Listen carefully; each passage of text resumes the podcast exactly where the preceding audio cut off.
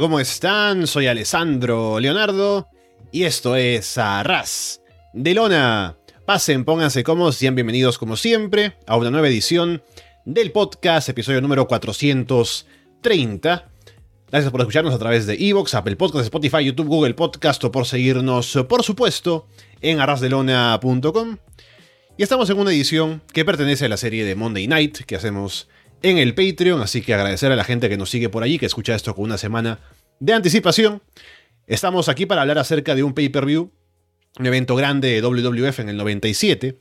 Luego de dos semanas de no haber tenido contenido de WWF para revisar, en Raw hicimos la vez anterior una revisión de dos semanas seguidas de Nitro porque Raw estaba desaparecido. Pero llegamos a este show, Ground Zero, In Your House, con un main event que no es por el título, porque el combate titular está en el co-main event, así que hablaremos de eso en detalle ahora, paso a paso con el show. Y para conversarlo está por aquí conmigo Walter Rosales. Walter, ¿qué tal? ¿Qué tal, Sandro? Sí, justamente tuvimos que adelantarnos un poco, porque pues precisamente no teníamos los shows de Raw, pero no pasa nada, mira, mejor para nosotros ya podemos hablar de este pay-per-view y ya, ¿sabes? Podemos sacar adelante esto. Y de todas maneras, la verdad es que viendo resultados y así, tampoco es que nos perdiéramos de mucho. De pronto alguna aparición ahí especial de Jerry Lynn, que ya dejó WCW o qué sé yo. Vader retó a Bret Hart por el título, pero Bret Hart iba a llegar como campeón acá a este show de todas maneras, entonces, ¿sabes? No pasa nada. Y aquí pues llegamos, ¿no? A Ground Zero. Yo primero quiero empezar diciendo que, por supuesto, les agradezco a todos los que están en el Patreon los que pueden escuchar esto por adelantado, saben que están aquí en mi corazón. Y si tú quieres estar en mi corazón, tienes que unirte al Patreon de Barcelona, que yo siempre les he dicho. Son 5 dólares, puedes pagarlos cuando tú quieras. Ya Patreon hace un rato ya quitó esto de que el cobro se hacía a inicios de mes, entonces no hay ningún tema con eso. Por favor, entren allí. Nosotros les ofrecemos cientos de programas exclusivos o de episodios exclusivos también inventamos cositas, ¿no? Nos podemos hablar de, la lista de Billboard de, de, raperos, qué sé yo, tonterías así. Entonces, vaya, y eso a nosotros nos ayuda, ¿no? A continuar a ver programas, qué sé yo. Ay, perdón. Nos ayuda a seguir adelante, entonces, nada, es bastante apreciado. Y sí, mira, Ground Zero, que la verdad es que aquí pensándolo, es como un show, no sé, pues medio atípico, es un In Your House, que no es un In Your House, intentan promocionarlo como algo que no es un In Your House, ¿sabes? Y es un show que tiene una defensa por el título mundial, pero no es el atractivo principal del show, entonces está curioso, hay cambios, hay anuncios en todo dentro del programa, entonces vaya, tiene un ritmo interesante cuanto menos y bueno, pues ¿por qué no empezamos una vez ya, ya a discutirlo? Sí, una última cosa antes de empezar, para la gente que no está en el Patreon, que ahora está la opción de que pueden ingresar y estar una semana con una prueba gratuita sin tener que pagar anticipadamente ni nada. Y si cancelan antes de la primera semana, pueden no tener que pagar. Así que pueden entrar una semana, descargarse todos los programas y luego irse. Nadie los va a juzgar. Pero ahí está esa opción también para eso. Así que bueno, vamos ahora sí con In Your House Ground Zero. Empezando con Goldas contra Brian Pillman. Este combate es con los servicios de Marlina como manager en juego por un mes porque Brian estaba siendo obligado a luchar con un vestido, ¿no? Para la gente que nos sigue siempre. Goldas baja para pelear con Pillman antes de que entre al ring. Pillman en un momento se distrae queriendo perseguir a Marlina afuera. Goldas lo lanza de cara sobre las gradas metálicas. También mencionar, por si alguien igual nos escucha sin haber seguido los programas, que Pillman ha dicho que Marlina, o el hijo que tienen Marlina y Goldust, es, es hija suya, ¿no? Porque supuestamente estuvo en una relación con Marlina antes, ¿no? Así que ese, drama también le metieron en la previa al combate. Pillman intenta un bulldog, pero Goldas lo levanta y lo lanza de entrepierna sobre la cuerda. Goldas le aplica un suplex a Pillman en la rampa. Pillman luego toma el control, atacando la espalda de Goldas un rato. Goldas lanza a Pillman desde una esquina sobre la barricada. Goldas sujeta a Pillman para que Marlina lo abofetee afuera.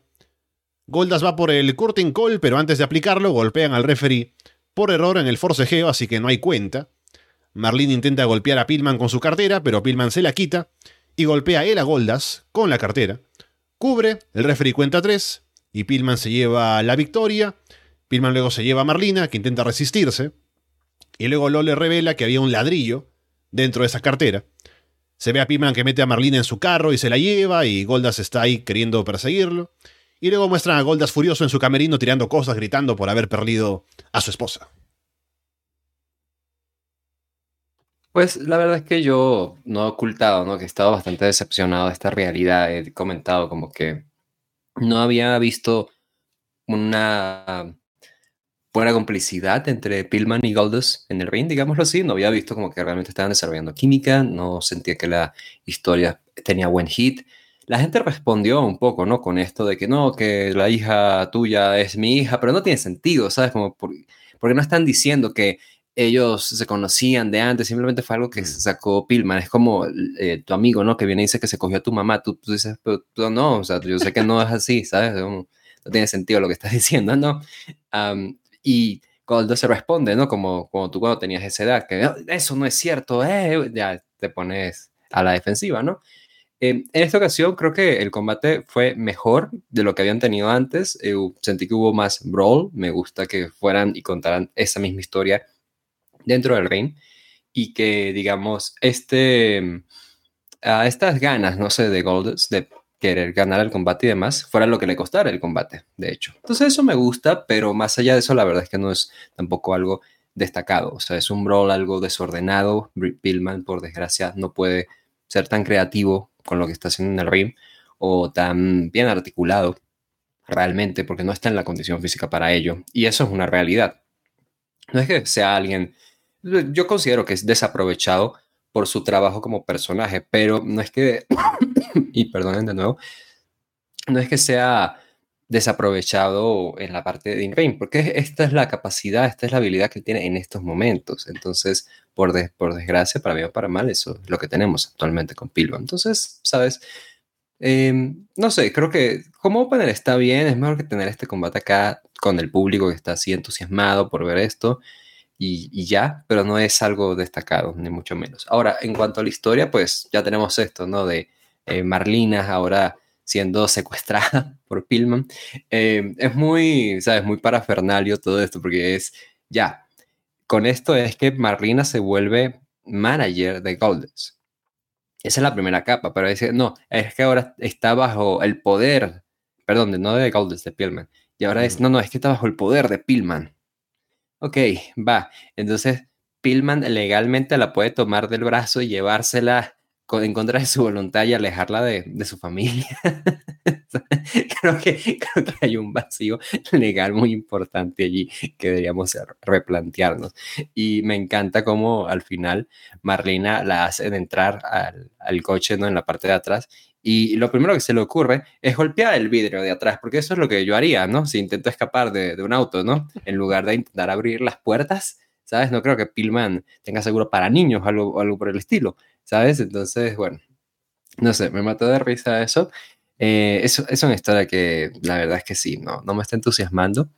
Y es que francamente no, no empezó bien. Em, creo que hay mucha gente que recuerda esto como con nostalgia sobre todo por la parte de Pillman, ¿no? Porque es una historia que fue como bastante subida de tono y que es bastante reflejo de que esto ya no es la New Generation, esto es la, la era actitud, ¿no? Llegó ruso, ya hacemos historias de hombres que secuestran mujeres eh, y cosas así. Pero no he estado nada contento con esto. Al menos creo que el combate fue un brawl más decente de lo que habían tenido en el pasado. Más allá de eso, la verdad que no tengo demasiados halagos que lanzar este combate o esta realidad. En comentarios quisieron decir algo, creo que fue Vince que decía, ah, sí, hubo una relación anterior entre Pillman y Marlene, entonces como que cuadra la, el, el tiempo que debería haber sido, o la cronología para que sea la hija, ¿no? Posiblemente de Pillman. Pero si hubieran dicho algo antes para armar la rivalidad, para calentarla en lugar de que luego se suelta esto, de que Pillman dice que es su hija, y luego recién mencionan lo otro, es como que están corrigiendo ya a posteriori, ¿no? Entonces ya no sirve de igual manera como podría haber sido antes. Así que tampoco me parece que lo hayan manejado bien. En el combate la mayoría de cosas las hace Goldas, así que domina la mayor parte. Pero me parece que funciona, o sea, por partes para esconder un poco a Pillman y sus carencias, ¿no? Pero funciona también por el hecho de que Goldas está molesto por, por todo eso de Pillman hablando de su familia, ¿no? Y es un brawl, que desordenado también, como decías, pero Tampoco no es un gran combate, ni tampoco es un mal combate, entonces está funcional para la historia que quieren contar. Y ahora solamente con la idea de que Marlina está a disposición de Pillman por todo un mes, me pregunto qué tan de mal gusto será lo que vayan a hacer, pero habrá que verlo en Raw. Scott Posky contra Brian Christopher. Hay un cántico de Jerry Skit, ¿no? Del hijo de Jerry al inicio, a pesar de que Lawler se la pasa negando que es el padre de Brian Christopher, a pesar de que son iguales. Posky saca ventaja al inicio. Aplica una dropkick que Brian vende saliendo por encima de la tercera cuerda. Posky aplica un huracán rana, por si alguien no se acuerda que es la división peso semipesado. Brian aplica un skull crushing final y toma el control. Brian salta en un tope con giro sobre Potsky afuera del ring. Y parece que Potsky queda mal luego de ese golpe. Yo pensaba al inicio tal vez una conmoción cerebral, ¿no? Porque cae y no se mueve para nada. Luego de que le cae o, o Brian, mejor dicho, como cerca de la cabeza. Pero luego se ve que es la rodilla. El referee se acerca a verlo porque pasa un tiempo de que Brian lo quiere levantar y no se mueve Potsky. El referee está contando en el ring y no es un final que vaya a ser por conteo afuera. Entonces, cuando llega como al 8, al 9, se da cuenta de que algo está mal, baja a ver a Potsky, que le dice que está lesionado, y el árbitro decide parar el combate. Jerry Lawler luego celebra con Brian, hace una promo para burlarse de Potsky, y se llevan a Potsky en camilla. Bueno, es lamentable, ¿sabes? Obviamente no es un combate que ya yo había dicho, no tenía como demasiadas ganas de ver, em, sobre todo por la división peso, eh, peso crucero, no, perdón, la división semipesada, ¿no?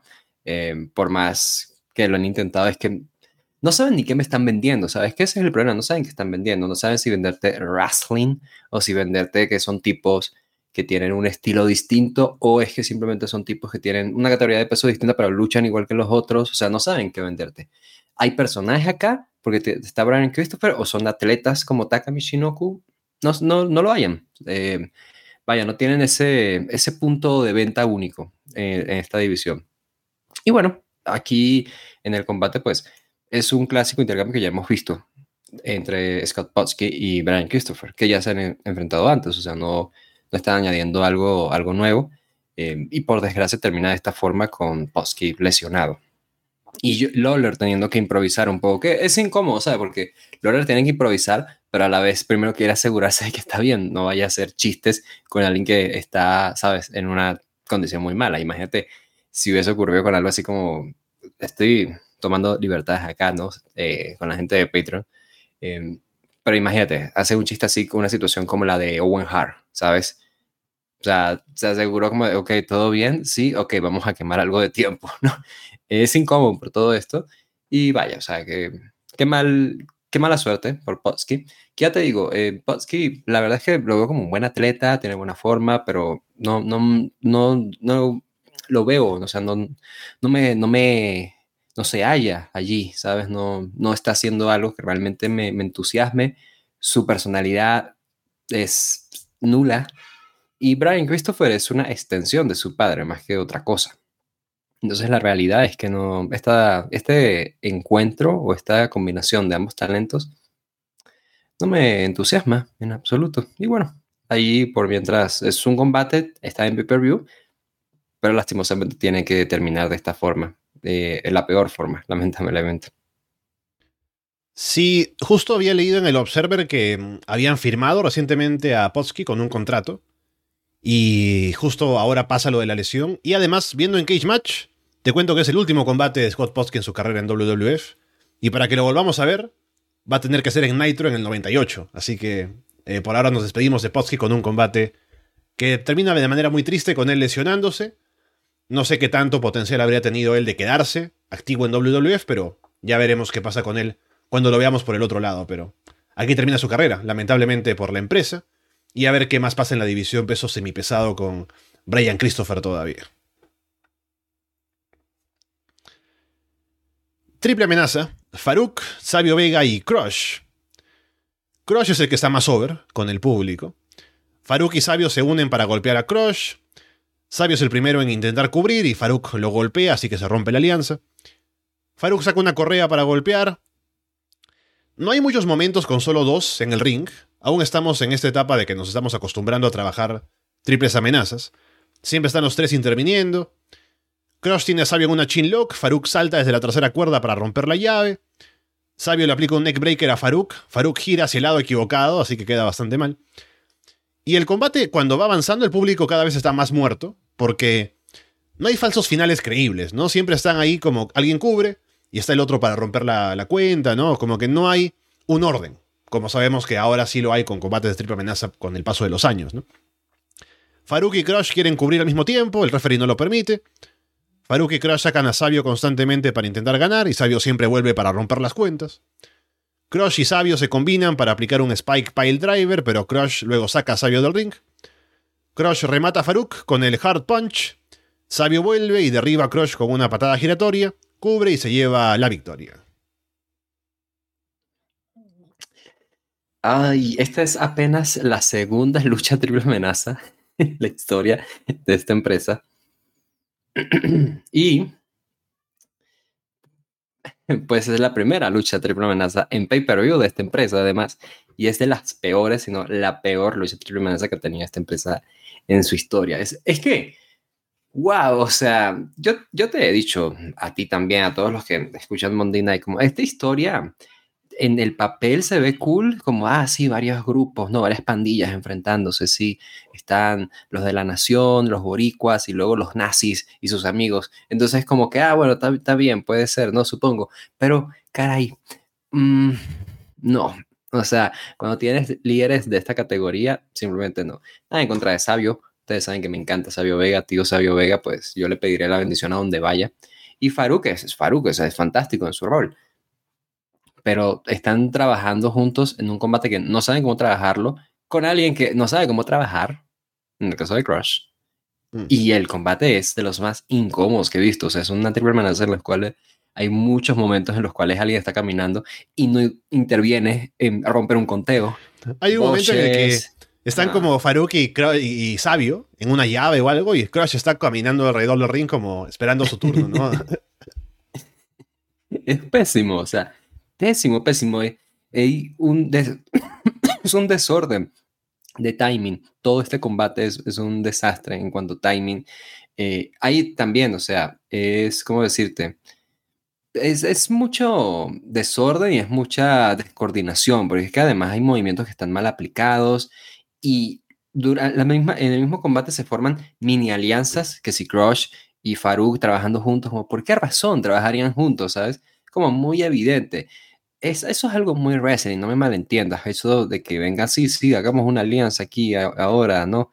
Pero incluso para esta historia no me no lo puedo comprar, es como ah, una alianza típica de un combate de, wrestling. Piensa que esta es la, la, primera vez que estamos viendo esto en pay-per-view. Ese tipo de alianzas no tienen sentido, entonces ya lo estás estableciendo como un tropo muy malo en este tipo de combates. Pésimo, pésimo. La persona adecuada, creo que Sabio es el de, estos tres, el que más podría llegar a algo, el que al menos podría, qué sé yo, retar a un título, no el mundial, pero o sea, retar un título al menos. Pero claramente, pues no hay interés de eso, es mantenerlos en esta pequeña burbuja, todo este talento. Y es que, sabes, a mí me, me parece muy, muy curioso como de pronto decide WWF y viene y dice, sí, mira, tenemos a toda esta gente. En vez de despedirla o en vez de meterles en otras cosas, como de vamos a meter todo acá. O sea, toda esta historia. Como, ¿por qué tendrías a los Harris haciendo algo, lo que sea? ¿Por qué a Vince Russo le gustan los Harris? Porque él le siguió dando trabajo a ellos. No me, no me explico. Tal vez sí comparte cosas con ellos.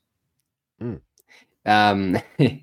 y te digo, no sé. O sea, es pésima, pésima lucha, de las peores que he visto y con justa razón Cage Match la tiene, mira, lo voy a buscar para decirte, la tiene puntuada con un 1.08. wow. Muy bajo. Y sí, muchachos, ¿qué decirles? Pésimo combate. No lo vean. Evadir a toda costa, por favor. Debe ser de los peores combates que hemos visto en Monday Night, al menos. Eh, no sé si el peor, posiblemente sí pero fue muy malo. Tan malo que, o sea, si por ejemplo existe ese combate de Booker T contra Bob Bagwell, que mata a WCW, este combate bien podría haber matado las triples amenazas, ¿no? Porque uno podría ver este combate y decir, no, este formato no funciona, no lo volvamos a hacer, ¿no? No sé en qué momento lo vuelven a intentar o si no les importa que salió tan mal, y luego ya se establece un poco mejor cómo trabajarlos, pero con este combate creo que quedó muy mal. El concepto de la triple amenaza, el público debe estar un poco resentido de no querer ver más estos combates, al menos en el futuro cercano. Entonces veremos si llegamos a un punto próximamente en el que veamos una triple amenaza que ya sepa o que se pueda funcionar o que pueda funcionar mejor con la gente que esté involucrada. Pero este combate fue muy malo. Así que esta historia de la guerra de pandillas todavía parece que va a continuar porque solamente fue el choque de los líderes.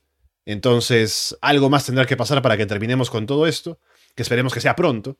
Pero bueno, al menos tenemos a La Roca ahora en, la Nation of Domination, lo cual es algo a tomar en cuenta, pero por lo demás, no es muy llamativo lo que están haciendo con estos grupos. Max Mini contra el Torito, un combate de minis aquí en medio de un show de WWF. Torito es la base y Mini es el high flyer y la gente se levanta rápido con las cosas que hacen. Torito, por cierto, es espectrito y Max Mini es Mascarita Sagrada Junior, eh, según revisé, que han luchado antes también en WWF, ahora les pusieron otros nombres y otros, trajes. Torito derriba a Mini y toma el control. Mini se recupera buscando un wrist lock. Torito le muerde el trasero y Mini se molesta con el referee por no hacer nada con eso. Y Mini muerde al referee para mostrarle cómo fue. El referee lo persigue, ¿no? Y Mini se va corriendo, se sienta en las piernas de Loller afuera, se pone su corona. La gente vuelve a corear Jerry's Kit como más temprano. Torito recibe a Mini con una Big Boot cuando vuelve al ring. Mini saca a Torito del ring y le salta encima en una Sai Moonsault. Mini salta desde la tercera cuerda para aplicar un huracán rana. Y al final Mini atrapa a Torito con un sunset flip para llevarse la victoria. He de decir que eh, esto es un ejemplo de cómo, eh, de cómo la, la, división mini o micro eh, en Estados Unidos siempre, no, nunca se ha utilizado bien. recuerdo que una vez, cuando estaba todo este tema de que Impact que se quería cambiar el nombre y, demás, ¿no? con Jeff Jarrett, ¿te acuerdas que trajeron a, a luchadores minis? Hicieron demos, demos 316 contra Octagoncito.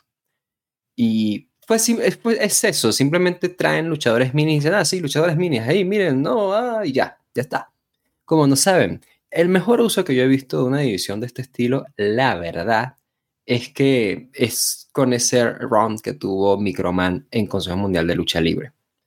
Porque fue un round en el que básicamente es de, a ver, sí es una división y sí lo, también lo usamos como para momentos de comedia, sin embargo, estos son personas entrenadas y llegan al punto de que pueden ser un semi-main event, como en el caso de, de Microman, que incluso apostó su máscara, todo, estuvo increíble, o y era de los personajes, de los luchadores todavía aún, creo, más queridos por el público mexicano.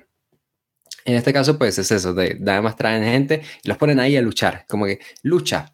Y wow, em, ¿quieres escuchar quiénes son? Pues primero, hablemos de, Mini, de Max Mini.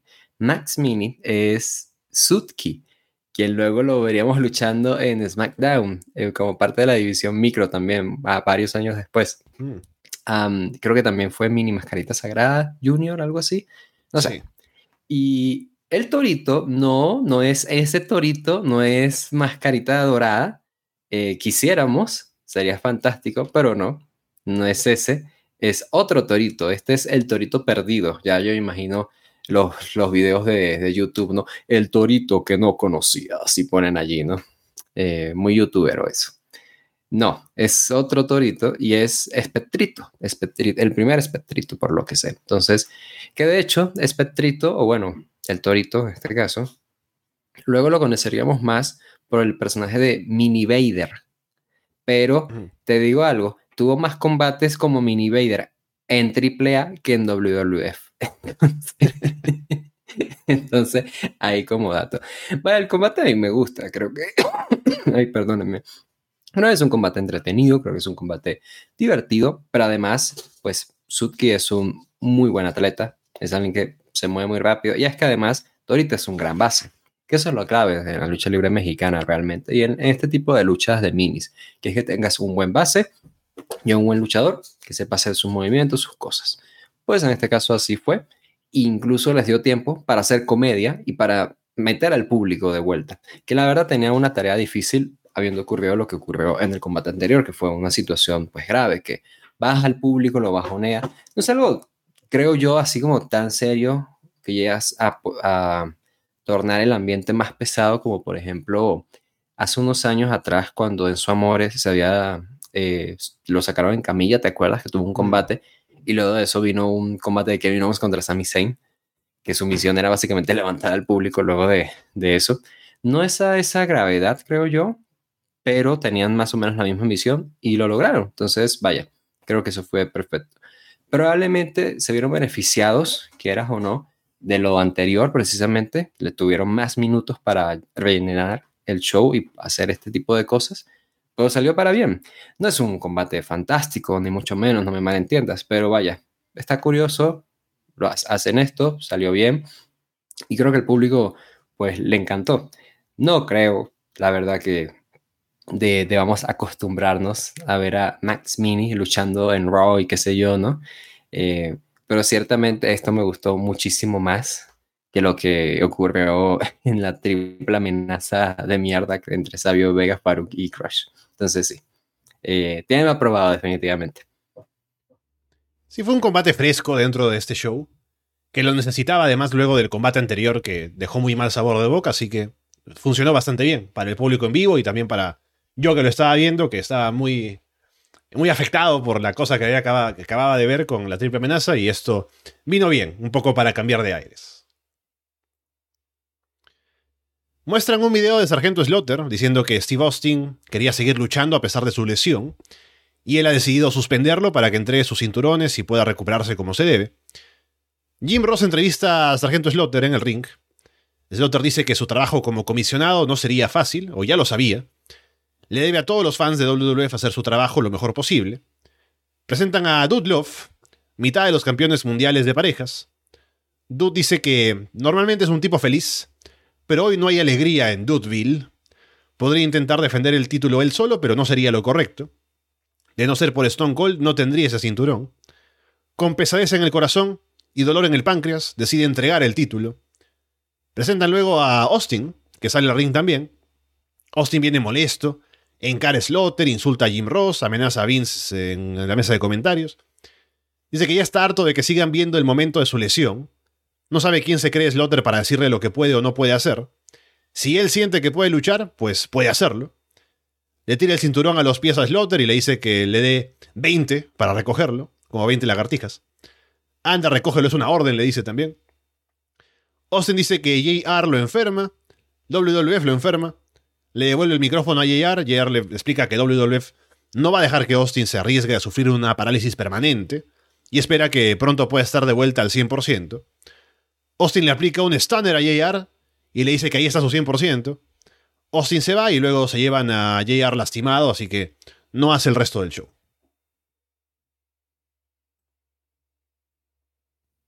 Esto la verdad es que me gustó, me gustó bastante.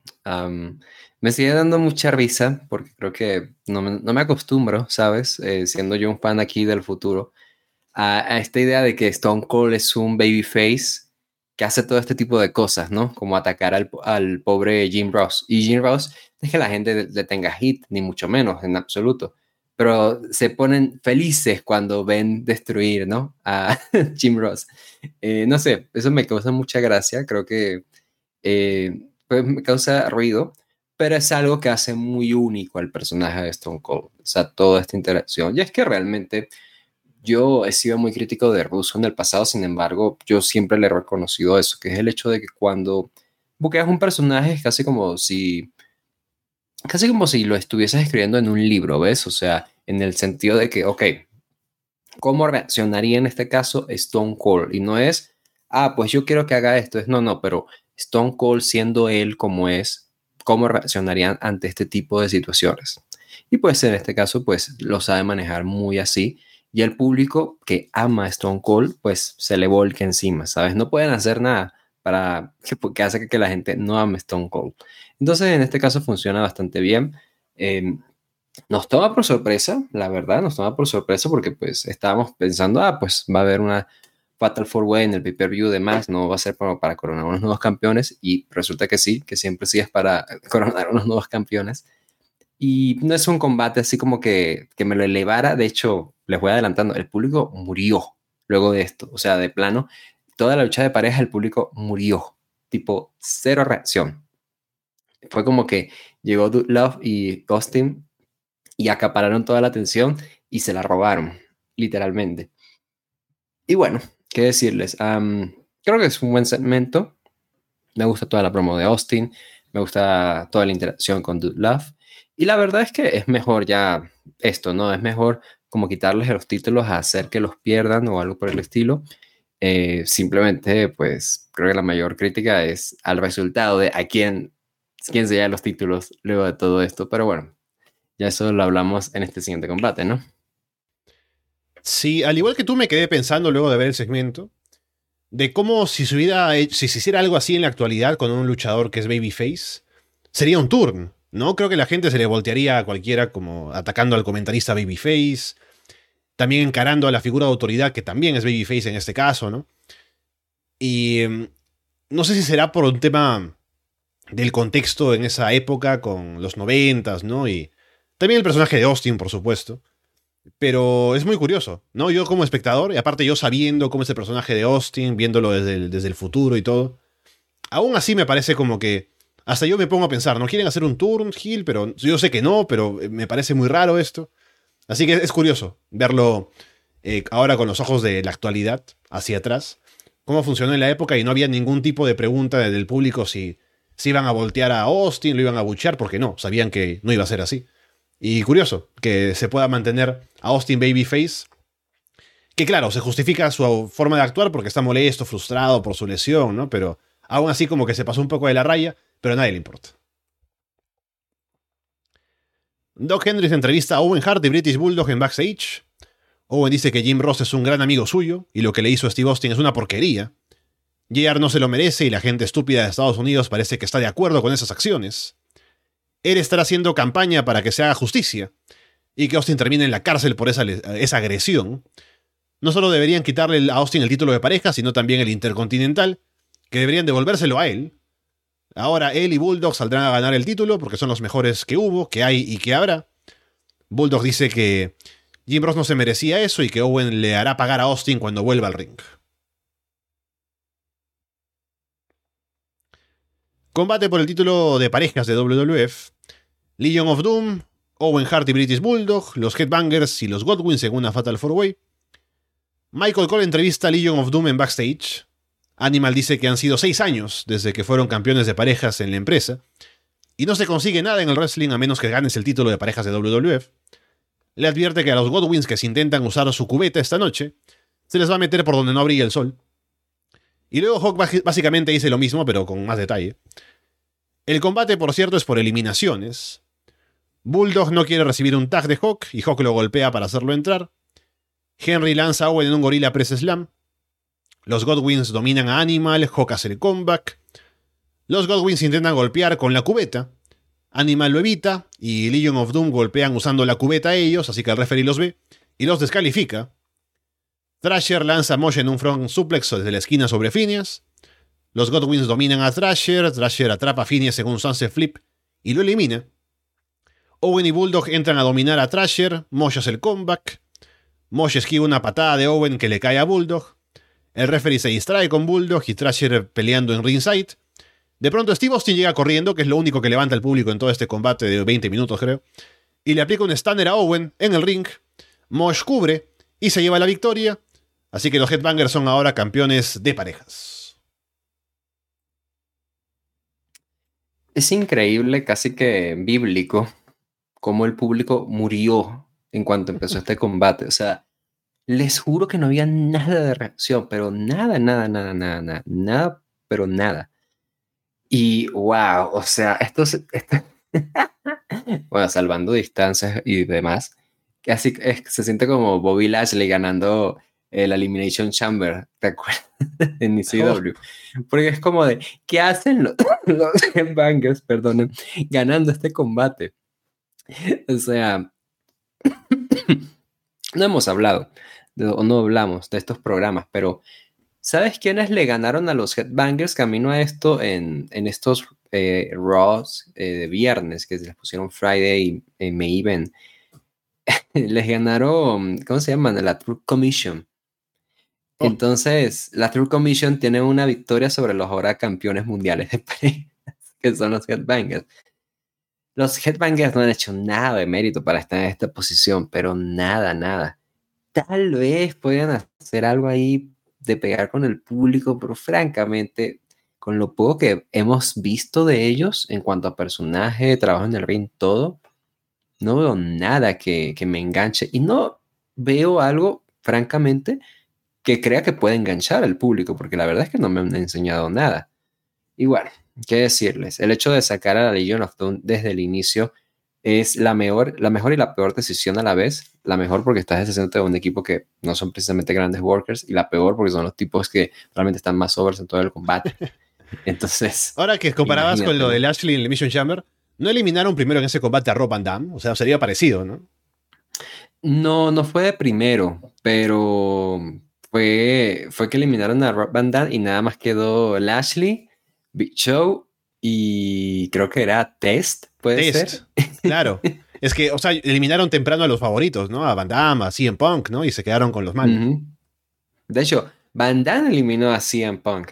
Que no mm. tiene tanto sentido, ¿no? Porque era como que el Babyface eliminando a otro Babyface, siendo que toda la historia era de que Paul Heyman y sus malvados estaban metiendo gente aquí en, Elimination Chamber.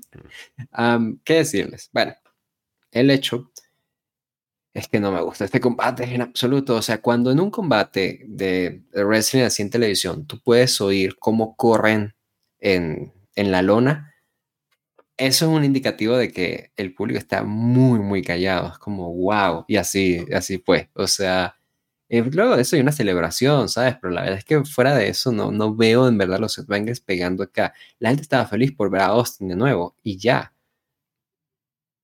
No, o sea, pésimo. O sea, el estado de esta división es deplorable. Y es que, francamente, insisto, los Headbangers no tienen madera de campeón, no, no tienen algo para estar aquí de campeones. No está, no está justificado nada de esto. Y espero que pierdan los títulos pronto, la verdad, porque viendo esto, la verdad es que sí creo que los van a perder pronto. ¿Contra quién los perderán? No lo sé. Ojalá no sea contra la True Commission, que en teoría podrían ah. pero ya veremos. ¿Con quién nos hacen sufrir en esta división? Tener a los Headbangers como campeones es un reflejo de cómo está la división, ¿no? Porque luego de estas cuatro parejas, que Owen y Bulldog son mucha pareja para estar ahí, ¿no? O sea, ellos deberían estar en otras historias. Bulldog es campeón europeo, ¿no? Eh, Owen era campeón intercontinental hasta hace poco, pero siguen ahí compitiendo por el título. Pero aparte de eso, si no es Legion of Doom, que son los que están over, ¿quién va a quitarles el título a los Headbangers, ¿no? Los New Blackjacks, la True Commission, ¿no? Estamos graves. Así que, a ver qué pasa con la división. A ver si al menos ahora como campeones y si tienen un poco más de cámara, pueden ponerse algo más over los Headbangers para conectar con el público de cierta manera, ¿no? Aunque no parece que haya muchos caminos para hacerlo, como ya decías. Entonces, sí, el combate no dejó demasiado. Los nuevos campeones tampoco generan mucha expectativa. Único que salvó el combate, al menos, para reacción siquiera, fue que apareció Austin al final, ¿no? Para meterse con Owen y Bulldog, pero aparte de eso, poquito más. Sargento Slaughter habla con Jim Ross en backstage. JR dice que esto no puede pasar. Entiende que Steve Austin es popular, pero se pasó de la raya. Slaughter le asegura que hará todo lo posible para que esto no vuelva a pasar. JR dice que no se puede confiar en Austin y quiere que Vince sepa que si algo así vuelve a pasarle, ya no, ya no vendrá a trabajar porque no le pagan para que lo traten así. Entonces se ve bastante molesto a Jim Ross por el ataque de Steve Austin. La verdad que lo único que tengo que decir de esto es que me llama mucho la atención cómo casi que, o sea, les da algo de pena, pero aún así siguen utilizando a Vince McMahon como dueño mm. eh, dentro del kayfabe. Porque, ¿sabes? A pesar de que siempre dicen, sí, Vince es el dueño, Vince es el dueño, Vince nunca en ningún momento dice, ah, sí, yo soy el dueño. Es como que casi él tímidamente dice, no, no, yo solo soy un comentarista, no, a mí no me mire, señor. entonces me llama mucho la atención que hagan cosas como estas, ¿no? Porque Ross hace, dice esto frente a cámara y luego Vince en comentarios tiene que reaccionar, como de, bueno, Jim Ross, hay lastimado, es como, eh, no sé, es como, tienes que comprometerte con uno o con otra de las dos cosas, porque estás ahí en el medio y es un medio, digamos, pues no sé, como medio eh, raro, ¿sabes? Eh, no sé, es curioso esta posición como de quiero, pero no quiero decirlo. me llama mucho la atención esa postura que tiene Vince acá. Combate por el título de WWF, Bret Hart contra el Patriota. En el video Hype hablan de la carrera del Patriota como jugador de fútbol americano, como luchador en Japón. Curiosamente lo entrevistan sin máscara. Tiene momentos en los que muestran su cara completa. En otros momentos como que la cámara un poco se mueve para no mostrarlo del todo, pero ya estará mostrando la cara, ¿no? Entonces es muy raro eso, a pesar de que es un luchador enmascarado. Sony entrevista al Patriota en backstage. Patriota dice que ha vencido a Bret Hart una vez y sabe que lo puede hacer de nuevo. No sabe qué plan tendrá Bret y si su familia estará involucrada, pero estará dispuesto a pelear con cualquiera que se meta. Saldrá a ganar, esta vez será por el título mundial. Luego Michael Gold entrevista a Brett. Brett menciona que el título es, eh, es, mundial, no estadounidense. Los fans americanos ya no saben lo que es un héroe. Todo lo que le hará Patriota hoy se lo estará haciendo a todos los fans estadounidenses que le dieron la espalda. En cuanto al título cambiando de manos, no apostaría por ello. Y va a destruir ese tipo esa noche y disfrutará además haciéndolo. Y hablando del combate, Patriota ataca el brazo izquierdo de Brett y toma el control. Brett va por la rodilla izquierda y detiene a Patriota. Brett domina. British Bulldog aparece en ringside y la gente pide a Austin.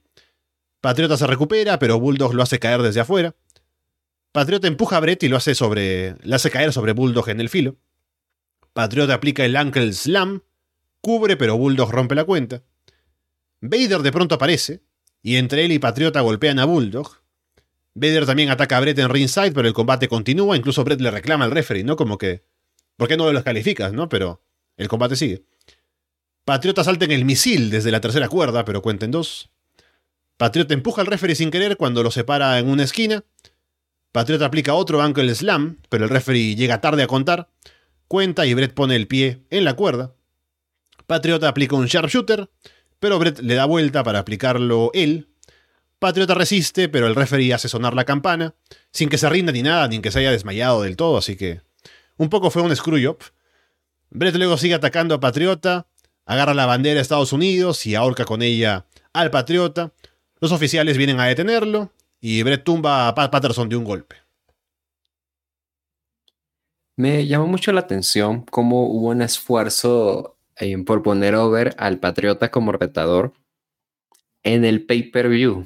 Eh, ¿Sabes? Algo que solo era la gente que compró el pay-per-view en lugar de la gente que pues estaba viendo los shows anteriores. Bueno, pues en fin, lo cierto es que acá pues es, me llama mucho la atención los videos, ¿sabes? Creo que fue muy curioso ver que utilizaran material de Japón. Vimos que si a Misawa, por ejemplo, eh, Gary Albright, eh, vaya, al Patriota teniendo su carrera allí. Es como de, no, no, mira, este tipo es en serio, ¿no? Y que trabajó acá, qué sé yo, jugó fútbol americano y era grandioso. Mira que este fulano que ganó este premio dice que es muy bueno. Entonces, como que, ah, no, pero mira, el Patriota.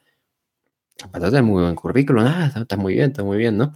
Entonces lo ves acá y reta, ¿no? A, a Hart. Y tú dices, bueno, esto está fantástico. La verdad es que yo me quedé bastante contento con este video previo que hicieron, este, con entrevistas, casi que así, pero no me lo muestres en el pay-per-view, muéstrame eso en un Raw, ¿sabes? Donde yo lo pueda ver. ¿Quién sabe qué fue lo que pasó? A lo mejor precisamente no pudieron encajar los tiempos y no querían meterlos en el show este de los viernes y dijeron ya, mira, ¿sabes qué? Vamos a ponerlo en el pay-per-view porque ya lo hicimos, ya tenemos este metraje, ¿no? Lo, ya lo grabamos, ¿qué se le va a hacer? Capaz, y fue algo así, quién sabe. Lo cierto es que, en cuanto a esto, Em, es un combate interesante porque precisamente creo que muestra una faceta distinta de Bret Hart. Lo hemos visto teniendo combates bastante diferentes, ¿no? Hemos tenido el combate clásico disputado de Maven por todo lo alto. Hemos tenido combates donde él es el heel que se aprovecha de las situaciones, ¿no? De los errores del babyface, hace trampas. Eh, lo hemos visto enfrentándose a gigantes. Algo ha tirado más a la comedia. Aquí en este caso la interpretación que yo tomo de Bret Hart es como este campeón heel medio cobarde, ¿no? Que sabe que puede ser doblegado por este otro retador que está subestimando hasta cierto punto, digámoslo. Y pues precisamente el patriota, pues tiene todo lo que el patriota puede ofrecernos, que es como este constante comeback babyface. Básicamente la ofensiva del patriota es un constante comeback y es un luchador, un retador que se crearon para esto, porque no veo una continuidad del Patriota como personaje en WWF, ¿sabes? Al, menos a largo plazo. el combate fue muy así, precisamente como de un golpe genera mucha reacción y luego que si el Patriota aprovechándose y levantándose, ¿no? De el movimiento que le aplicó Bret Hart, como muy a lo básico, pero me parece que fue, pues bueno, algo distinto de parte de Bret Hart, ¿sabes? Lo que realmente hace este combate es el público. El público está muy, muy metido acá. O sea, están muy metidos, están apoyando a su país, están apoyando al Patriota. Creo que les gustó el video que les estaba mostrando precisamente. Y Bret Hart tiene muchísimo hit. Y bueno, consigue esta victoria Bret Hart. Y se lleva más hit luego de esto. Y está, está bien, ¿sabes? O sea, no, no veo una necesidad de seguir protegiendo al Patriota. Les doy mucho crédito porque la verdad es que hubo un esfuerzo muy grande en hacerlo un retador creíble para esta oportunidad, pero francamente no, no creo que de aquí se pueda hacer pues mucho más con él.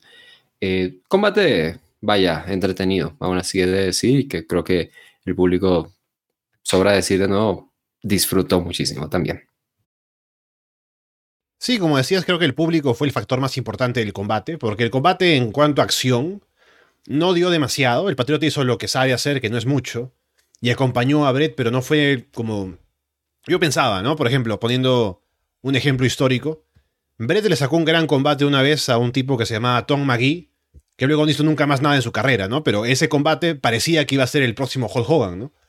Y aquí está Patriota, que es un tipo que en teoría tiene más potencial, porque ha trabajado en Japón, sabe hacer un par de cosas, ¿no? Se ve bien, tiene aparte el apoyo del público.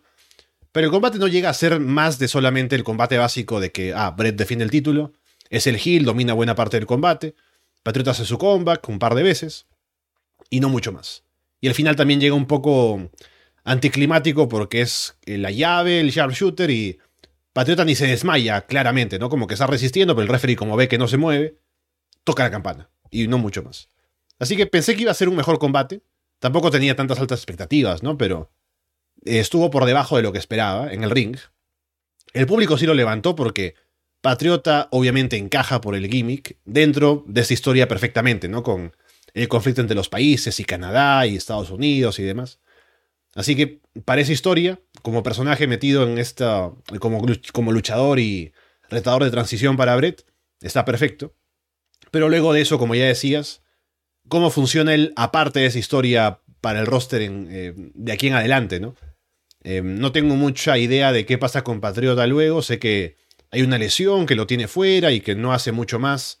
O sea, no llega a hacer muchas más cosas importantes luego de esto, ¿no? Entonces, fue un combate que sirvió para el objetivo, que era tener esto de incrementar la historia de el choque de las naciones y tener un retador para Brett. Pero me dejó debiendo. Pensé que iba a salir algo mejor en el ring, pero no fue así. Así que poco más que decir de la actuación del Patriota en este caso como retador para Bret Hart. Michael Cole entrevista a Bret en backstage. Bret dice que Estados Unidos deben acostumbrarse a que todos sus luchadores son perdedores. Steve Austin, Undertaker, Shawn Michaels y ahora también pueden agregar al Patriota a la lista. Todos los perdedores en WWF son estadounidenses. British Bulldog dice que la guerra la ganarán Reino Unido y Canadá. Brett termina diciendo que, al menos en Reino Unido, respetan a los grandes luchadores como ellos. Y eso lo dicen porque luego viene un show, me parece que el próximo mes o en medio, que va a ser en Reino Unido. Entonces ya están un poco armando la historia para que la gente o el público en vivo esté a favor de la Hart Foundation y en contra de los luchadores estadounidenses aparentemente. Así que veremos cómo funciona eso cuando lleguemos a ese próximo show. Shawn Michaels hace una promo en backstage Dice que no ha dormido en los 13 años que lleva en el negocio, así que no descansará en paz. Le pondrá fin a la leyenda de Undertaker, porque HBK lo dice y solo él puede hacerlo. El main event entonces es Undertaker contra Shawn Michaels, primera vez que se enfrentaban uno a uno, no sé si en general, pero el primer combate individual que tienen. Shawn se asusta con la entrada de Taker y se esconde detrás del referee. Taker lanza al referee a la lona, John sale del ring y se quiere ir, pero Sargento Slaughter viene para hacerlo volver. Taker lanza al referee por encima de la tercera cuerda sobre John afuera. John intenta escapar y Taker va por él. Taker lanza a John en un gorila press slam sobre el piso del escenario. Taker golpea a John arriba y John vende rodando por toda la rampa. Regresan a ringside y Taker ahorca a John con un cable. Taker domina en el ring y quiere cubrir, pero no hay referee. Ni siquiera ha sonado la campana a estas alturas. Slaughter trae a Earl Hebner. John le ruega que descalifique a Taker, pero Hebner le dice que vuelva al ring. Taker se distrae intimidando al referee y John aprovecha para atacar. Suena la campana por fin y John tiene la ventaja, pero Taker lo detiene otra vez. Taker le baja la truza un rato a John por atrás cuando quiere salir del ring. John intenta golpear con una silla, pero Taker se le adelanta con una Big Boot. Taker va a usar la silla, pero el referee lo detiene. John patea a Taker por la espalda y tumban al referee otra vez. Rick Root aparece y le pasa una manopla a John. John golpea a Taker con la manopla. Hebner no reacciona. Hunter Herr Hemsley y China traen a otro referee para que cuente, pero cuenta en dos. Y John golpea a ese referee también. Hunter y China golpean a Taker en ringside. John levanta a Hebner, se asegura de que esté bien, y luego lo lanza de cabeza contra una esquina. John ahorca a Taker con un cable también. Taker saca la manopla de la truza de John y la usa él para golpearlo. Cubre. El referee llega a contar como puede, pero John sobrevive. Taker le aplica un choke slam a Hebner. El referee Tim White entra corriendo y directamente descalifica el combate por toda la matanza que ha habido de referees. Taker se encarga de Hunter y John lo sorprende con una switching music. Taker queda con los brazos atrapados en las cuerdas. John quiere golpear a Taker con una silla, pero Taker se defiende y pelea con John y Hunter. John se pelea con los oficiales que los quieren detener. Taker le aplica un tombstone a Hunter. Otros luchadores vienen a separarlos, pero Taker termina saltando por encima de la tercera cuerda sobre John y otros heels afuera.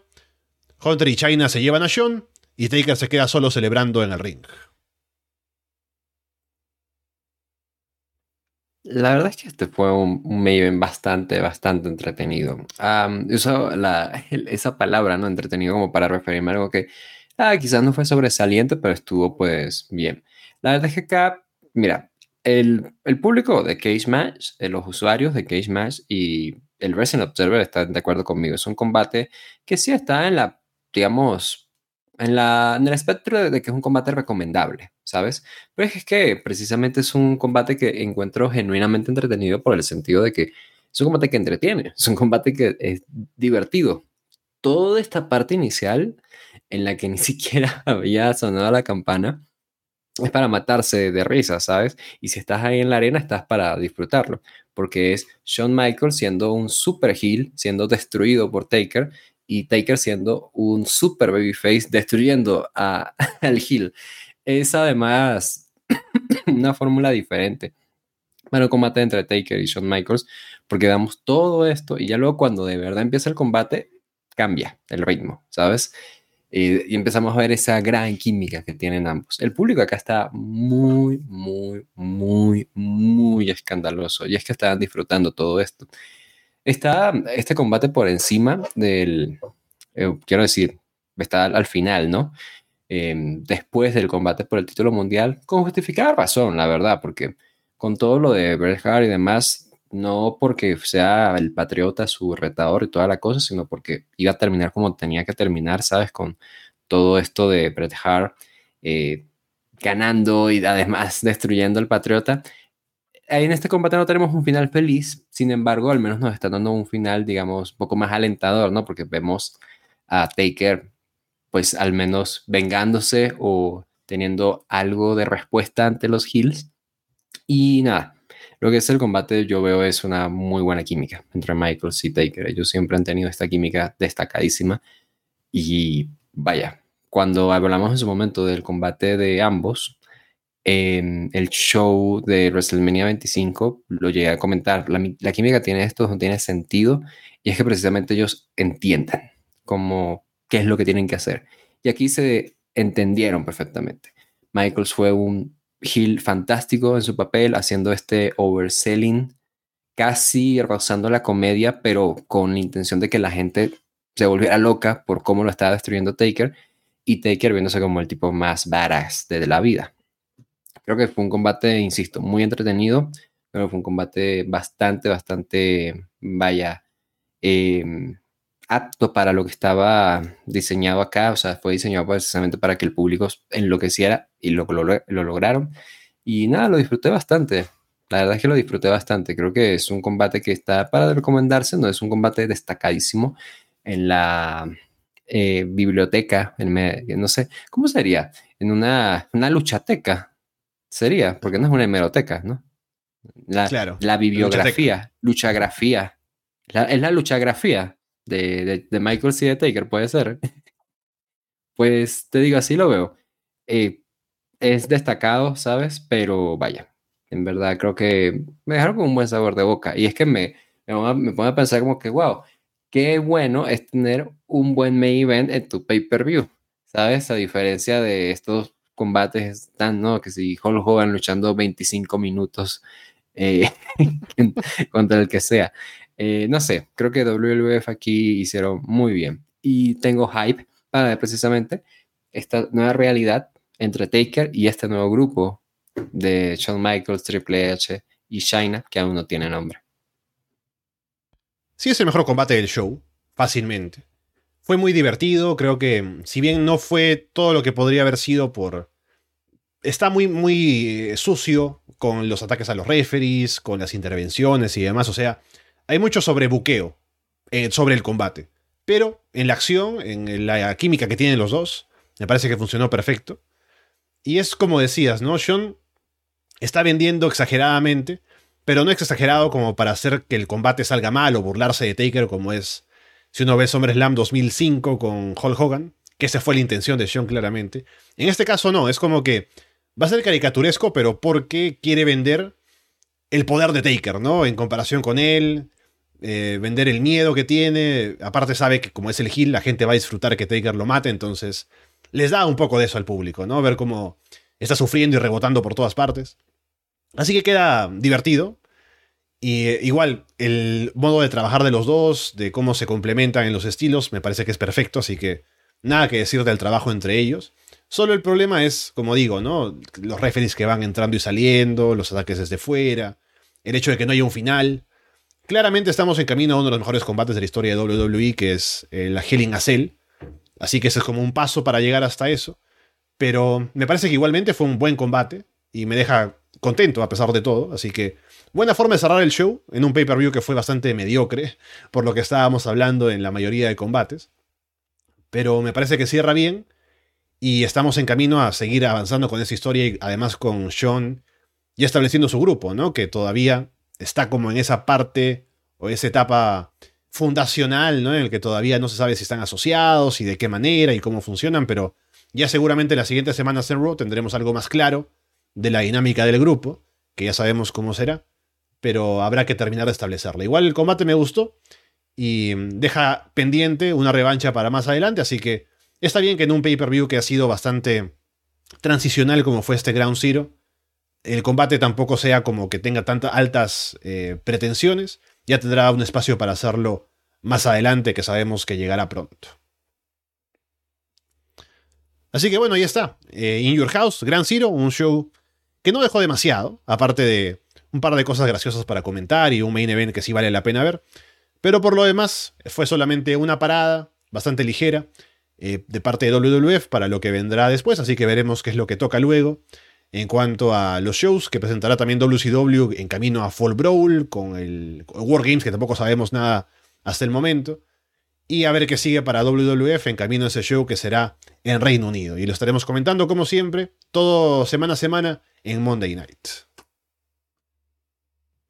Sí, justamente, o sea, sabes que en verdad 1997 ha sido un año de avance, ¿sabes? Me pongo a pensar que sí había a veces semanas en las que era como que, bueno, o sea, esta semana no fue quizás la mejor. La verdad es que hemos tenido como bastante avance y vaya, he disfrutado mucho estos programas de Monday Night últimamente que hemos hecho.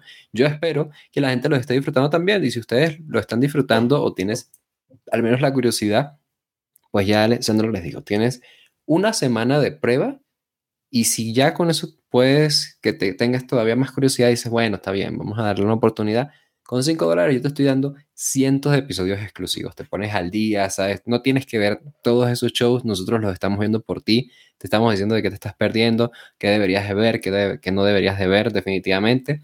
Y vaya, nosotros lo vamos a seguir haciendo aquí hasta que Shane McMahon eventualmente anuncie que, que compró WCW, ¿no? Y de ahí ya, ya veremos qué, qué, haremos.